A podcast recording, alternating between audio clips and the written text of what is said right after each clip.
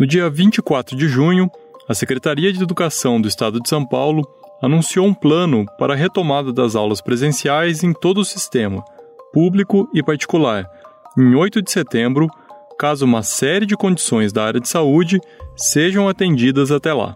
Assim que foi divulgado o plano, nós pedimos pelas nossas redes sociais que alunos e professores dividissem conosco suas dúvidas sobre a retomada e sobre como vão funcionar as escolas a partir de setembro. A gente então convidou o secretário de Educação do Estado, Rocieli Soares, para responder essas questões e contar mais sobre o plano para a reabertura e para o resto do ano. Quem volta antes? Todos os professores e alunos vão receber máscaras? Haverá verba para a compra de material de higiene? Haverá professores substitutos para os que estão em grupo de risco? As regras valem para as crianças da educação infantil? E o ano letivo vai até 2021? No Folha na Sala de hoje, a gente responde essas e outras questões dos professores sobre a volta às aulas em São Paulo. Eu sou Ricardo Ampúdio. E eu, Juliana Deodoro. E a gente volta já.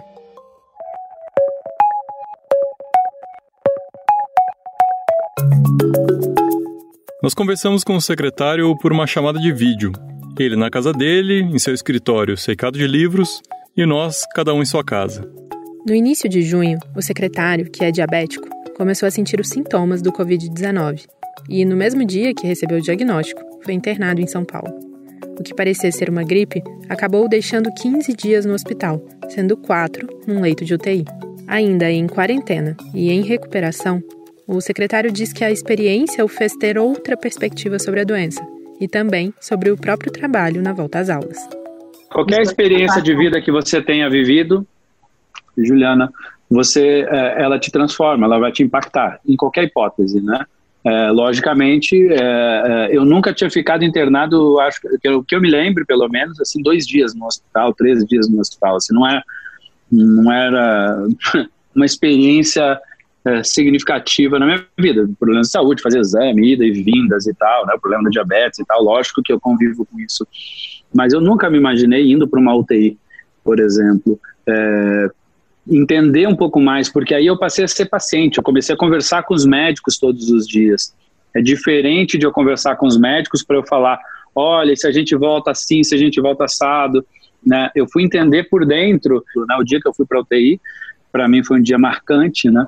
É, uma noite, na verdade, marcante. Passei o dia super bem, né? Tinha tomado uma medicação no dia anterior, passei o dia super bem. À noite me deu uma crise, é, disparou febre de novo, que não estava, é, é, e aí eles decidiram me levar para UTI.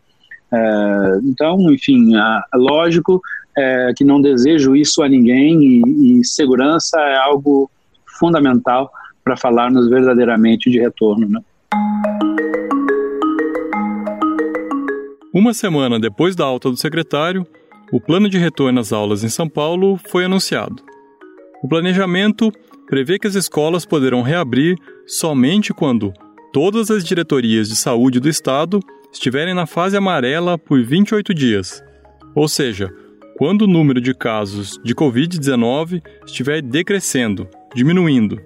As fases determinadas pelo governo levam em consideração a capacidade de resposta do sistema de saúde e a evolução da epidemia. Nesse primeiro momento, cada escola só poderá ter, ao mesmo tempo, até 35% dos alunos presentes. À medida em que as regiões do estado forem evoluindo de fase, primeiro para verde e depois para azul, a quantidade de estudantes poderá aumentar para 70% e depois 100%. Mas a maneira como isso será colocado em prática vai ser determinado por cada rede. A gente acredita então que dar essa autonomia para a rede municipal e dar essa autonomia para as redes privadas ela, eles vão se organizar é, com a preocupação de que todos os alunos têm que cumprir a carga horária de 800 horas e, lógico, o Estado tem uma, uma visão própria da sua forma de trabalho, que é uh, um rodízio dos estudantes, todos os estudantes irem pelo menos uma vez na escola, na escola durante a semana. Só para entender, secretário, se uma rede municipal ou uma escola privada, que vai da educação infantil ao ensino médio, definir que eles preferem que volte apenas o ensino infantil ou o ensino médio, se for 35% da capacidade da escola, está ok? É isso? Exatamente. Ela vai ter autonomia, ela vai ter que explicar para os pais dela, ela vai ter que justificar e vai continuar tendo que apresentar educação remota para os demais, né? Porque não é deixar de fazer educação, isso é importante, né? Ela vai ter que continuar fazendo. Mas, por exemplo, tem escolas que têm um perfil, é, é, a rede municipal de São Paulo talvez olhe mais para o processo de alfabetização, as crianças são menos autônomas, então qual é o melhor processo que ele vai fazer? É uma característica da rede, né? Nós já tivemos um trabalho diferenciado é, é, deles. E as privadas tiveram um trabalho diferenciado da gente, diferenciado mesmo, é de ser diferente, não melhor ou pior, não, nem, nem tenho como fazer essa avaliação. Então, olhando para aquilo que já foi feito e para aquilo que é planejado por cada uma das redes, eles podem ter uma priorização, por exemplo, em conjunto na escola privada, para mais tempo para o aluno do terceiro ano, pode ser, é, uma distribuição mais participativa de todos, como é o que a gente deseja, pode ser também. O plano também estabeleceu algumas regras para o convívio nas escolas. Estudantes e professores deverão respeitar o distanciamento de um metro e meio entre si. O secretário calcula, por exemplo, que salas que antes recebiam 40 alunos poderão, no máximo, ter 16 pessoas. Máscaras serão obrigatórias, assim como a higienização das mãos ao entrar na escola. A temperatura também deve ser medida, e quem estiver com mais de 37,5 não entra. Os horários do recreio e da entrada e saída de estudantes serão reorganizados para evitar aglomeração. A estudante Linley Viana, do terceiro ano da Escola Estadual Maestro Fabiano Lozano, na Vila Mariana, mandou uma pergunta sobre essa reorganização. Eu gostaria de saber como vai funcionar com os professores do grupo de risco, porque provavelmente eles não vão poder voltar ainda na primeira etapa. Então, a gente vai ficar sem professor ou vão haver professores substitutos? Este é um desafio importante, né? Primeiro a gente é, fala da volta presencial, né? Porque estão todos trabalhando, né? Dito isso, grupo de risco não volta na primeira etapa. Né, vai ter que é, ser preservado, especialmente aqueles que têm uma característica, né, um grupo de risco que é muito afetado diretamente. E lógico que isso traz um desafio, porque a gente está mapeando esse grupo de risco, a gente está falando aí de 25% da rede é, aproximadamente, sendo grupo de risco. Isso é um número representativo e que nos traz desafios, é, é, porque também logicamente, nós precisamos das equipes para poder rodar as escolas. Mas a gente entende que sim, vai acabar tendo a necessidade de, de contratar aqui alguns professores, professores eventuais para substituir professores de grupo de risco, por exemplo, em determinados lugares que não poderão, é, por exemplo, estar tá retornando, vai acontecer com certeza. Na rede estadual, como o secretário afirmou, a ideia é que os alunos possam ir à escola pelo menos uma vez por semana na primeira fase. Nos outros dias, as aulas continuam à distância, assim como o trabalho dos professores. Vai ter professor que vai acumular os dois, aula presencial e aula online? Nós podemos ter isso sim, essa atividade é, acumulada, é bem provável que tenhamos, na verdade, isso, é, mas de novo, a gente ainda está fazendo este desenho, porque depende da modelagem pedagógica que a gente vai fechar. A gente é um processo de construção. Mesmo quando a gente chegar lá em setembro, a gente vai estar tá ainda em processo de construção, porque a gente vai estar tá aprendendo. Tudo é a primeira vez na história que a gente está fazendo, né? Logo que o plano foi divulgado, sindicatos de escolas particulares emitiram notas reprovando a proposta e afirmando que o retorno deveria acontecer antes. Em entrevista à Rede Globo, o presidente do Sindicato dos Estabelecimentos de Ensino de São Paulo, Benjamin Ribeiro da Silva, comentou o assunto. A grande maioria das escolas hoje está preparada para a volta a qualquer momento. Nós não esperávamos que ela voltasse agora em junho ou julho, mas no mínimo em agosto. Então, o que a gente percebe hoje é que, em função da própria rede pública ter uma dificuldade maior de se preparar para estar recebendo os alunos é, antes do, de, da data prevista por eles, a escola particular está indo a reboque. Isso aí é muito ruim. Nós perguntamos para o Rossielli o que ele pensava dessas declarações. Nós não temos a expectativa de que nós vamos conseguir unanimidade num plano desse. Agora, uma coisa que eu sempre deixei muito claro para eles nesse debate é que não sou eu que fecho data e formato de retorno sozinho, porque isso é da saúde, especialmente, especialmente esse critério. É, é, lógico que a gente opinou, que a gente está lá junto é, e, e, que eu levei e levo sempre as considerações. É, eu entendo a necessidade e a vontade da rede privada voltar antes, mas isso é muito mais do ponto de vista econômico neste momento do que é a nossa visão do ponto de vista de saúde, de termos uma garantia de é, proteção é, e de manutenção ainda do isolamento neste momento.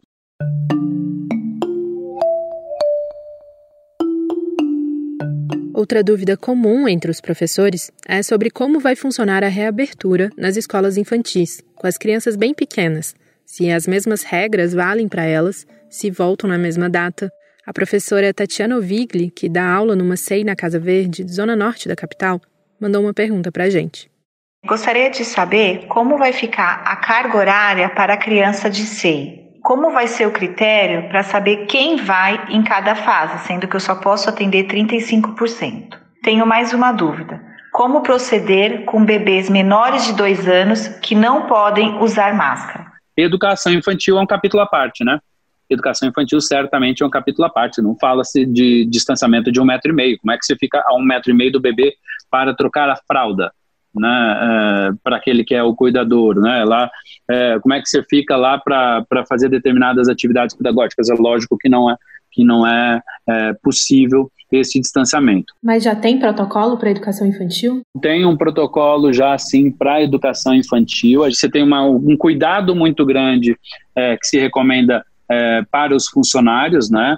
É, um, uma força muito maior na higienização dos ambientes, atividades com grupos muito menores, né? Não dá para você trabalhar com grupos maiores e atividades de preferência, sempre que possível, ao ar livre, que tem sido uma recomendação muito importante. Isso somente aí no, no distanciamento, né? Tem, tem uma série. É, é, assim, são muitos itens, né? Que a gente tem trabalhado. Uso de máscaras, logicamente, para bebês não é recomendado. A área de saúde é, proíbe absolutamente. Na educação infantil, no, no restante, a princípio, pode ser utilizado é, é, com idade superior a dois anos, né? É, de acordo com uma alerta da Sociedade Brasileira de Pediatria. É, as crianças não devem levar brinquedo de casa, por exemplo, isso é uma mudança cultural, que muitas escolas às vezes incentivam, né? Traz um brinquedo, ou tem o dia do brinquedo, enfim. Isso, por exemplo, neste momento vai ser vetado, porque é mais um item que pode, uhum. por exemplo, trazer é risco. Então, tem vários detalhezinhos que tem, por exemplo, procedimentos de mamadeiras e bicos devem ser higienizados seguindo procedimentos apropriados, usando escovinha, fervendo-as e tal. É, é, profissionais que servem alimentos devem usar a EPI e seguir protocolos de higiene. Aí você vai para o item de limpeza, né, de higienização dos brinquedos, que é obrigatório fazer sempre antes do início da aula ou na mudança de turno, por exemplo, né, entre, entre cada turno. Aí você tem dentro, aí você tem comunicação, enfim, é, além dos gerais que devem ser obedecidos. Teve uma pergunta que chegou muito dos professores que a gente consultou, que é sobre a compra de equipamentos e material de limpeza sobre álcool gel, luva. Agora o Estado disse também que vai barrar os alunos sem máscara. O Estado vai providenciar máscara também para os alunos. A escola vai ter um crédito para conseguir comprar esses materiais, conseguir manter as medidas sanitárias. A escola já tem o crédito, tá? Nós já enviamos o recurso, é, que é para todo o ano, na verdade. Foram 630 milhões de reais enviados. Só para você ter uma ideia, a gente está falando com dinheiro do PDD. Uma escola que recebia 14 mil reais recebeu 250 mil reais esse ano. Então, isso é suficiente, elas estão autorizadas a comprar o gel e uma série de itens. O Face Shield é a secretaria que vai comprar, porque vai, faz mais sentido eu comprar dando escala, por exemplo. Né? Nós vamos dar máscara, sim, é, para os estudantes, para os profissionais. O Face Shield não é para os estudantes. São só para, é, são para todos os funcionários, o agente de organização, o professor, para todos os nossos profissionais. O face shield que o secretário cita é aquela máscara, aquela viseira de acrílico que protege o rosto todo. Segundo ele, o Estado vai comprar esse tipo de proteção para os professores da rede. E estamos trabalhando muito duro com isso é, é, é, sempre uma rede muito grande, né? 5.400 escolas é coisa pra caramba, mas é, a gente precisa melhorar esse processo, a gente precisa garantir, não adianta a gente falar de higienizar as mãos e não ter o sabonete é, é no banheiro, né? A gente vai ter um protocolo de medição de temperatura. A secretaria já havia anunciado ainda no começo desse mês que pretendia disponibilizar um quarto ano do ensino médio, optativo, para os alunos que queiram retomar ou reforçar conteúdos perdidos nesse ano de pandemia. Rocieli Soares disse que o plano será sim implementado, que as inscrições acontecem após as matrículas regulares para o ano que vem, mas ainda faltam detalhes de como ele vai funcionar. Nós estamos decididos a fazer, já está maduro para tomada de decisão né, de, de que vamos ofertar. E na época da discussão da reforma do ensino médio, eu mesmo sempre fui defensor da proposta de um quarto ano optativo. Mas lá era para, especialmente, a área de conhecimento é, ou uh, o itinerário formativo. Né, ele faz um, ele poderia ficar mais um ano para fazer outro. Então a gente está discutindo algo do gênero. Ele poderá fazer um aprofundamento, só algumas disciplinas que ele pode escolher, ele poderá fazer tudo. E e tudo isso como, como algo extra e optativo para o estudante. Né? É importante dizer que o estudante tem que querer, né? E tem que ter a vaga. Nós ainda não sabemos se serão 5, 10 mil ou se serão 50 mil, 100 mil que vão querer, né? mas, logicamente, a gente tem é, certeza que é importante dar a oportunidade, especialmente para aqueles que desejam e que são mais vulneráveis.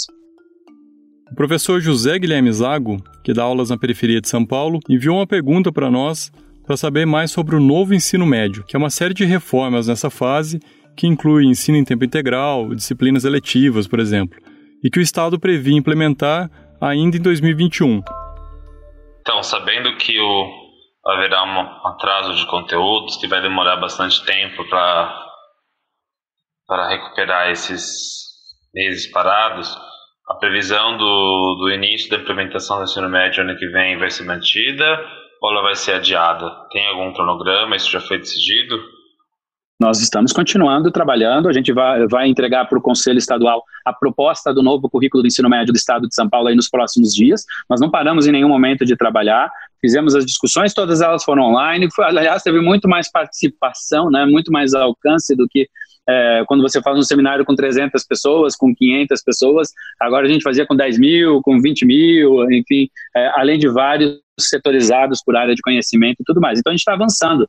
É provável que a gente faça ajuste no nosso calendário. A gente já queria começar algumas coisas em 2021, talvez a gente acabe começando algumas coisas que a gente queria em 21 e em 22, então é, alguns ajustes serão possíveis é, de serem feitos. O tempo que nós estaríamos aprendendo e ajustando coisas agora vai ser ainda reorganizado, né? Provavelmente é, nós vamos ter que adaptar alguma coisa do nosso calendário do que nós queríamos, mas nós não vamos deixar de fazer. Secretário, se tudo der certo e começar dia 8 de setembro as aulas, qual vai ser o impacto no ano letivo, no restante do ano letivo? Vai avançar para 2021? Vai impactar ainda lá em 2022? Como vocês estão organizando o calendário? Eu defendo muito que a gente busque preservar um tempo de férias dos professores, os 15 dias que são é, é, previstos, por exemplo, por lei, inclusive, né? É direito dos professores, porque é, este momento tem sido muito difícil para os professores. O professor saiu de um planejamento que estava sendo feito, né, de um ano normal, né, que a gente buscava ter, com mudanças, mas né, na sala de aula e tudo mais, para uma virada de chave de tentar se reinventar numa metodologia que ele nunca conseguiu fazer, até conseguir é, é, retornar com protocolos diferenciados, é, com uma volta faseada. Nosso objetivo, eu não consigo dizer isso ainda, porque dependerá ainda do que vai acontecer daqui é, é, até setembro, né? É importante dessa definição e o fechamento de quantas horas por dia nós vamos fazer, enfim, todo esse ajuste. Nós temos aqui uma uma expectativa de tentar fechar, fazer um esforço muito grande para fechar até 31 de dezembro. Ficar com as escolas fechadas não é fácil, mas voltar também é uma tarefa muito difícil. Em outros episódios do Folha na Sala, mostramos como alguns países estavam se organizando e também os planos de outros estados, como o Distrito Federal, Maranhão e Pernambuco. Uma preocupação comum a todas as redes é a recuperação dos conteúdos perdidos nesse período.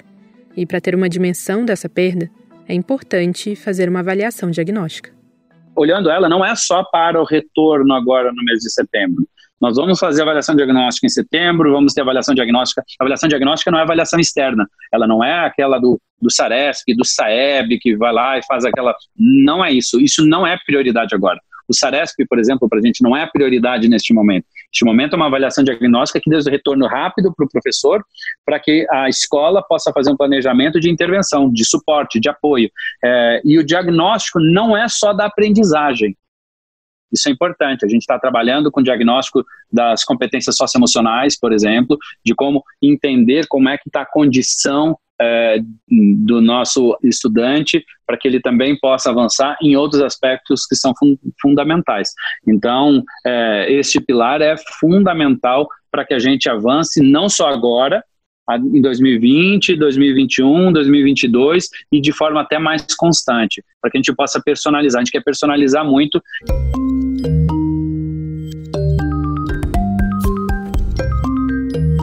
Outra questão importante é o apoio psicológico para alunos, professores e funcionários. O secretário concorda que é fundamental e afirma que o Estado vai fazer um acolhimento levando em consideração a saúde mental. Mas, segundo ele, um atendimento específico em cada escola com um psicólogo não será possível.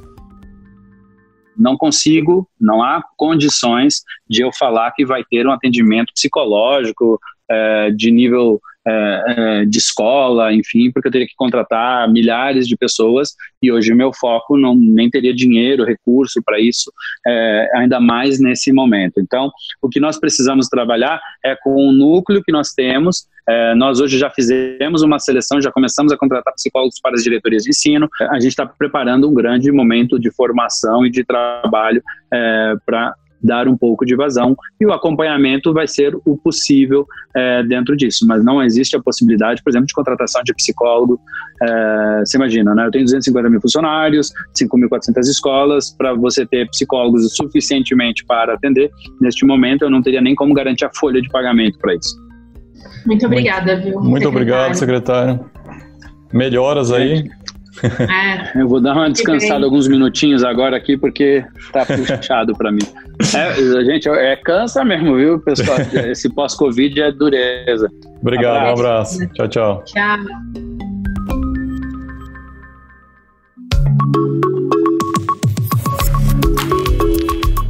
Esse foi Folha na Sala, o podcast da Folha para professores em parceria com o Itaú Social. Nossos episódios vão ao ar às terças em todas as plataformas de podcast ou no site da Folha. Não deixe de ouvir também, às quintas, nossos episódios especiais sobre história da educação. Esse episódio usou um áudio da Globo. A coordenação do podcast é de Fábio Takahashi e Magé Flores. A edição de som foi de Stefano Macarini. Boas aulas e até o próximo. Tchau!